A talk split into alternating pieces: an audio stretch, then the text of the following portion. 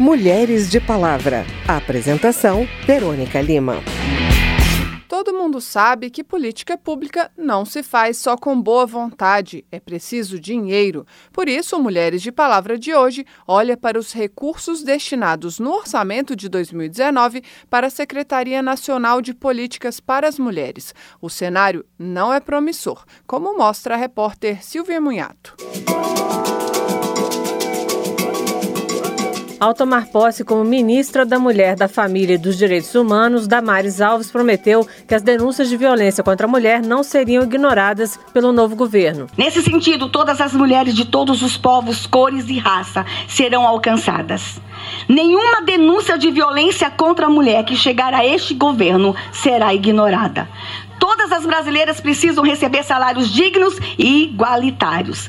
Da mesma forma, combateremos juntamente com os órgãos federais todas as formas de discriminação. Mas a crise econômica que reduziu a arrecadação do governo nos últimos anos fez com que o orçamento da Secretaria Nacional de Políticas para as Mulheres fosse reduzido pela metade, de 2018 para 2019. Hoje a pasta tem um orçamento de 48 milhões de reais, um milhão a mais do que efetivamente foi autorizado no ano passado e quase seis vezes menor que o de 2015. Carmela Zigoni, do Instituto de Estudos Socioeconômicos, explica que com poucos recursos, os governos federal e estaduais até podem receber as denúncias, mas terão dificuldades para encaminhá-las. A Secretaria de Políticas para as Mulheres, ela, ela tem dois papéis, digamos, centrais, né? Um deles é de implementar o DISC 180, que é a porta de entrada né, para a mulher vítima de violência na política pública. Então, quando essas mulheres né, que estão vulnerabilizadas conseguem, então, fazer esse movimento para denunciar,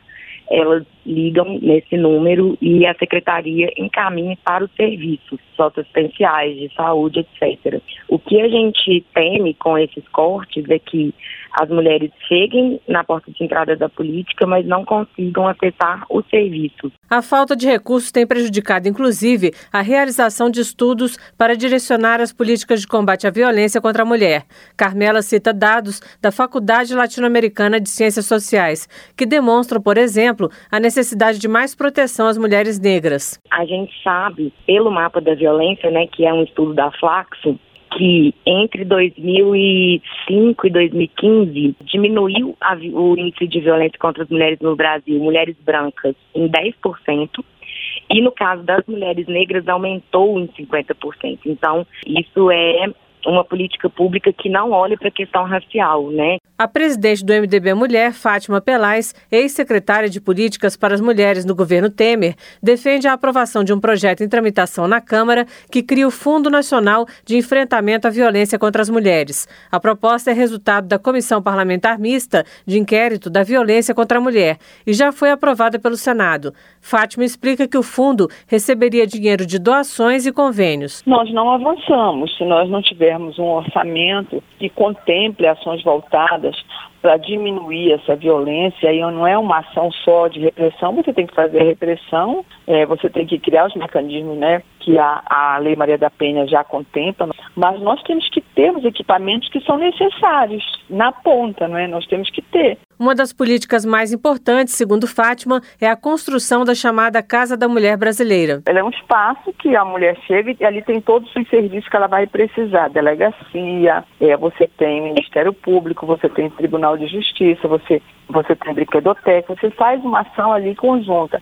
E a Casa da Mulher Brasileira ela não contempla todos os municípios do Brasil, né? até porque a estrutura dela é muito grande.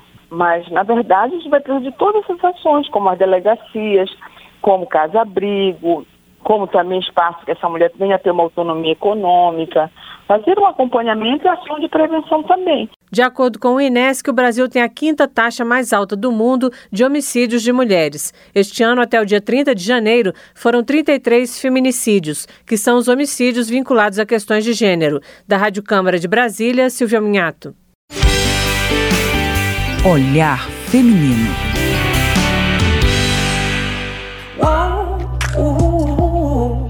Bem, os índices brasileiros de violência contra a mulher são altos, mas elas seguem firmes, batalhando e demonstrando diariamente competência, capacidade e liderança. Um exemplo bem claro disso pode ser visto na última prova do Enem, o Exame Nacional do Ensino Médio. As mulheres foram responsáveis pela maioria das notas mil na redação. Dos 55 candidatos que tiraram a nota máxima na prova escrita, 42, ou seja, 3 quartos, quartos eram mulheres. A informação é do INEP, o Instituto Nacional de Estudos e Pesquisas Educacionais Anísio Teixeira, responsável pelo exame. O Enem foi aplicado em novembro do ano passado a mais de 4 milhões de estudantes de todo o país. Saiba mais sobre o desempenho das meninas na prova com a repórter Lara Raj. A estudante Marília Oliveira, de 19 anos, da cidade de Fortaleza, foi uma dessas alunas que tirou nota mil na redação do Enem e conseguiu ingressar na Faculdade de Direito da Universidade Federal do Ceará. Ela disse que nos cursinhos preparatórios para vestibular, as meninas eram maioria. Dados do Censo da Educação Superior de 2016, a última edição do levantamento, também revelam que as mulheres representam 57% dos estudantes matriculados em cursos de graduação. Marília aponta que o resultado resultado das meninas é conseguido com um esforço extra, especialmente para jovens de classe baixa. A minha dificuldade em relação a você ser mulher e você ter todas essas coisas é você ser estimulada a ser a mulher independente, a ser aquela mulher que vai atrás de estudo, que vai atrás de, de ter as suas próprias condições, entendeu? É você ser constantemente estimulada a, a, a querer algum estar tá namorando com alguém, sobreviver aquele namoro, querer casar logo, todas essas pressões que são pressões sociais. Já a deputada Tabata Amaral, do PDT de São Paulo, lamenta que o desempenho acadêmico superior das meninas não se traduza em oportunidades iguais para homens e mulheres no mercado de trabalho e lembra que ainda não há igualdade salarial entre os gêneros. Então, o que a gente vê no Enem é um dado que a gente já conhece, que mostra que o que explica a diferença salarial, a diferença de oportunidades entre homens e mulheres não é o desempenho acadêmico, porque na média as meninas têm um desempenho superior ao dos meninos, mas na verdade são outros fatores, os incentivos que são recebidos ao longo da trajetória, como as oportunidades que são oferecidas muitas vezes apenas para homens e não mulheres, são a carga de trabalho extra dentro de casa, na criação dos filhos.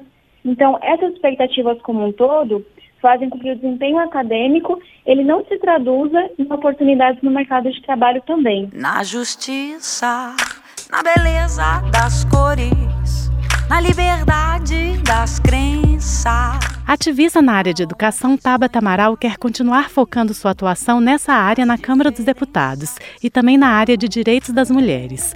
Uma das parlamentares mais jovens do Congresso Nacional, aos 25 anos, Tabata vem da periferia da Zona Sul de São Paulo e conta como a educação fez toda a diferença na sua trajetória. Minha vida foi muito marcada, por um lado, pela transformação que a educação pode fazer na vida das pessoas mas por outro, pela falta que ela faz, principalmente nas periferias, no interior, nas regiões mais afastadas e com menos oportunidades.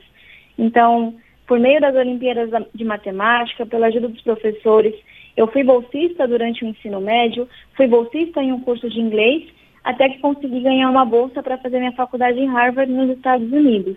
Então, literalmente, pude escolher o que eu faria da minha vida. Fui, formada em ciência política e astrofísica e sou a primeira da minha comunidade não só a fazer ensino médio, ensino superior, mas a se candidatar e está aqui na Câmara dos Deputados. Por outro lado, Tabata, que já perdeu o pai para as drogas e já perdeu amigos e vizinhos para a violência e o crime, ressalta a falta que uma educação de qualidade faz na periferia. Para a deputada, falta vontade política para fazer as mudanças necessárias para promover uma educação de qualidade no país. Da Rádio Câmara de Brasília, Lara Raj. Quem é essa mulher? E por falar em força e desempenho femininos, a gente encerra o programa falando da medalha Mieta Santiago, premiação concedida desde 2017 pela Secretaria da Mulher da Câmara a instituições e pessoas que agem em defesa das mulheres. As homenageadas deste ano são a doutora em bioquímica Débora Fogel, que realiza estudos relacionados a doenças como Alzheimer e Parkinson, a jovem cientista Gabriela Barreto Lemos, que desenvolveu uma pesquisa para fotografar uma imagem não visível a olho nu, como um ferimento interno no corpo humano, a vereadora assassinada em 2018 Marielle Franco, que era militante na área dos direitos humanos, a professora Gina Vieira Ponte, que se destacou pela idealização e execução do projeto Mulheres Inspiradoras, que discute e valoriza o papel da mulher na sociedade, e, por fim, a médica Beatriz de Amaral, que realiza trabalho de promoção da saúde da mulher pelo diagnóstico precoce do câncer de mama e da osteoporose. Conheça agora um pouco mais do trabalho da médica Beatriz de Amaral com a repórter Ana Delmonte. Beatriz coordena o projeto Mulher e Saúde, que há 25 anos oferece palestras em Porto Alegre sobre hábitos saudáveis e prevenção de doenças para uma audiência feminina.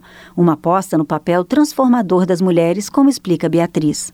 E a mulher, por si só, tem uma uma familiaridade maior com o sistema de saúde, seja porque quando o adolescente faz anticoncepção, depois engravida faz pré-natal, uh, mais adiante é mulher que em geral leva o médico pediatra, uh, mais tarde ela vai consultar por causa da menopausa, e isso faz com que ela possa né, trazer esses conhecimentos para dentro da sua família, modificando hábitos, como eu digo, aproximando uh, o homem que é mais avesso ao sistema de saúde, Beatriz atribui ao envolvimento das mulheres a evolução no tratamento do câncer de mama. O percentual de cura chega a 95% quando detectado precocemente.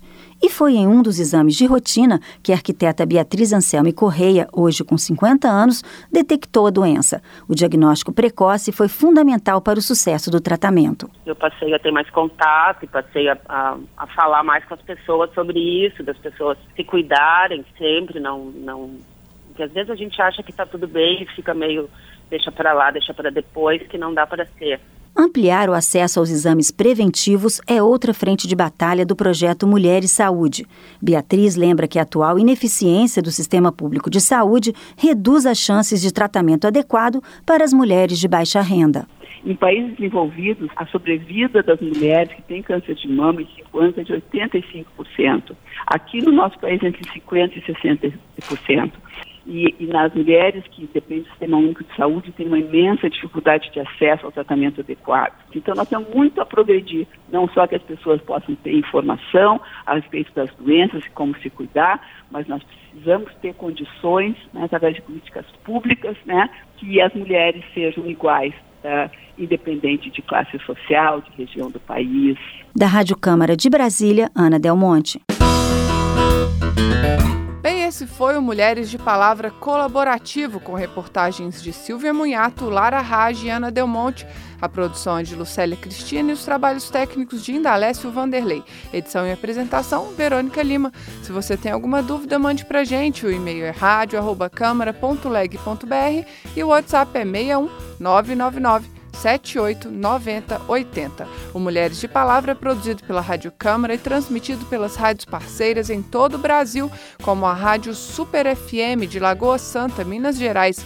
Você pode conferir todas as edições do programa no site radio.câmara.leg.br barra Mulheres de Palavra. Um bom fim de semana e até o próximo programa. Mulheres de Palavra. Apresentação: Verônica Lima.